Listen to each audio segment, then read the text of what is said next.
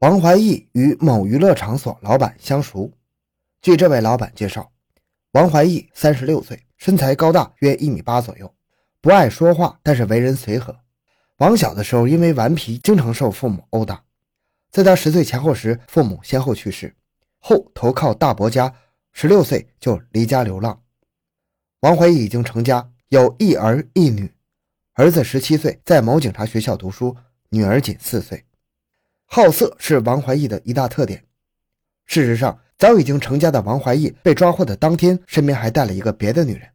对于王的妻子方某而言，王怀义是个让她深感无奈的丈夫。一九九零年。方某和王怀义的儿子刚刚三岁，王有一次抱着儿子出门时抢劫了一个女人，而方某事后从儿子处得知，除了抢劫之外，王怀义还强奸了那个女人。在方某的追问下，王怀义不得不承认，方某遂提出离婚。王为了取得方某的原谅，竟然拿出菜刀剁下自己的左手小拇指。而在法院审理期间，受害者由于顾及名声，在法庭上未承认被强奸。法院最终以抢劫罪判处王怀义五年有期徒刑。在关于王怀义的线人身份问题上，新乡市公安局仅以一句“王怀义曾经向个别民警提供过吸毒和卖淫嫖娼的线索”带过。然而，事实并非如此简单。郑州市公安局宣传处处长张向荣承认，王怀义是一名给公安部门提供线索的耳目，就是平常人所说的线人。他进一步解释说，给公安部充当线人的人，往往都是一些本身就有案底的灰色人物。只有这样的人，才能和社会上一些不法分子混在一起，并及时给警方提供线索。不过，根据王怀义妻子方某的说法，王是派出所的治安员，其职责是协助公安干警做好社会治安工作，其中包括抓一些犯罪分子。事实上，正如上文交代的那样。王怀义等人在抓温某和郭某的时候，曾声称是派出所的，并将他们带到蜜蜂张派出所盘问。值得一提的是，蜜蜂张派出所副所长王建国为何与几名线人关系如此密切，甚至一起出去旅游呢？这要从当时的线人管理体制开始说了。对于公众而言，线人是一个颇显神秘的职业，很少见到公开报道，而公安机关对线人的管理更是不为人所知。据悉，为了获得更多的破案线索，民警都要发展自己的线人。公安机关要为其建立档案，民警跟线人都是单线联系，每个月见一次面，谈一次话，还要做一次记录。但在实际的执行过程中，蜜蜂张派出所并没有按照规定去做。他们不仅常常跟线人见面，甚至还让这些犯人一起上街执法。王建国是通过他的线人孙占军认识王怀义的。按照王建国的说法，两千零三年夏天。郑州市警方展开狂飙行动，以改善春节期间的治安状况。郑州市公安局要求各基层单位在这场行动中都要打出声势来。按照惯例，每次大的行动都要根据所抓获犯罪嫌疑人的多少来确定工作成绩。在两千零二年八月和两千零三年夏天，郑州市警方先后组织了“飓风行动”和“狂飙行动”中，蜜蜂张派出所的工作名列全市前茅。副所长王建国被上级机关评定为先进个人。狂飙行动开始之后，由于苦于没有线索，王建国给孙占军打电话，让他找一些人来充当线人，提供破案线索。年底，孙把王怀义领到王建国的办公室，王怀义因此也成为了王建国的线人。据了解，孙占军等线人不止一次跟着民警姜保国出去抓人，而每次他们都是以派出所工作人员的身份出现的。按照王建国的说法，在上次的飓风行动中，孙占军、陈卫东等线人就配合所里的干警抓获了一批人。据知情人士介绍，靠线人抓人是常有的现象，因为使用线人没有多少成本，工资都不用开。王建国这次请王怀义等线人出去旅游，所花钱并非出自公费。之所以这样做，按照王建国的说法，主要是想加强与线人们的沟通，也方便开展工作。对于线人的管理问题。王建国曾在抓获王怀义之后，第二天深深的忏悔过。他说：“得知我所临时使用的人员犯下如此严重的罪行，震惊之余，我深感不安。虽然我利用他们抓获了一批犯罪分子，做了一些微不足道的工作，但由于此案所造成的恶劣影响，却是我用十倍、千倍的努力也无法挽回的。由于自己在用人工作方面的不察与失误，给公安机关抹了黑，造成了很大的损失。我对不起李厅长。”对不起市局分局领导，对不起全体干警。孙占军、王怀义等线人被刑事拘留后，四月二十五日下午，忐忑不安的王建国给河南省公安厅和郑州市公安局的领导写了一封信，内容长达五页。信中详细的说明了他当初认识王怀义、孙占军等线人的过程。写完信之后，王建国把信交给了在场的干警，随后就被刑事拘留了。六月五日，检察机关以涉嫌敲诈勒索罪将其批准逮捕。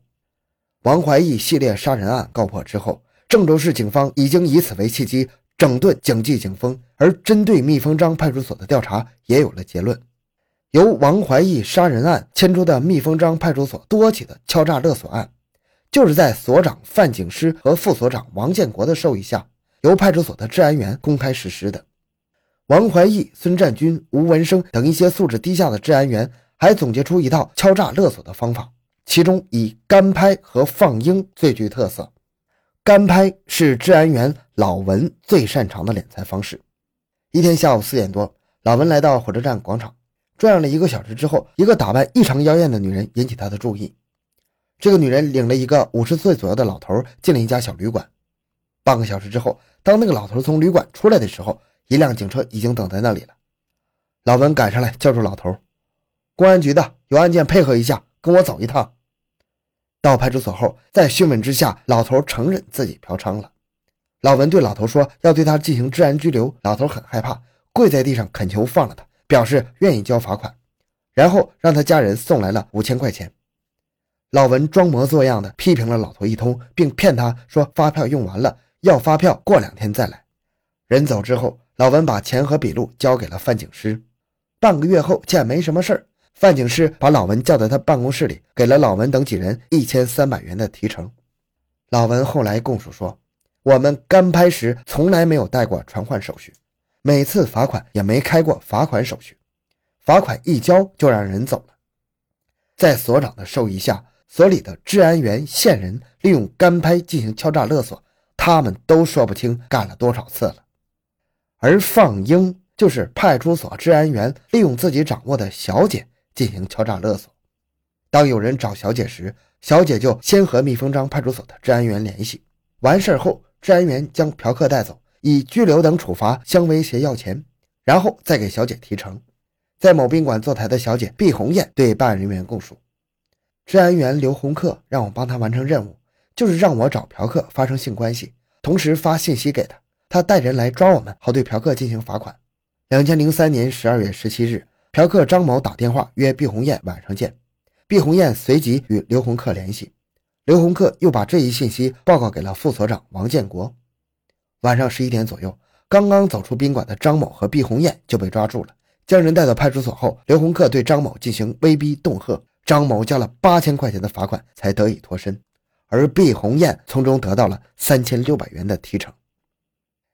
其实治安员根本就没有执法权，但是蜜蜂张派出所的治安员在所长范景师、副所长王建国的授意下，就敢于以公安名义如此执法。他们会以拘留、收容威逼，会以通知其单位、家人要挟、敲诈勒索钱物。案发后，侦查人员对范景师家依法进行搜查，结果令办案人员大吃一惊，其家中有银行存单及现金，共计一百零四余万元。还有房产证一本，房产估价近十万元。检察机关经过核实，范景师夫妇合法收入约六十万元，扣除其家庭正常消费支出十八余万元，范景师对超过其合法收入价值为七十余万元的财物不能说明合法来源。两千零五年三月，新乡市中级人民法院作出一审判决，蜜蜂张派出所原所长范景师因滥用职权罪、巨额财产来源不明罪，被判处有期徒刑五年零六个月。其他民警、治安员等十三人因滥用职权罪、敲诈勒索罪，分别被判处五年至一年有期徒刑。而王怀义系列杀人案引起了公安部的高度重视。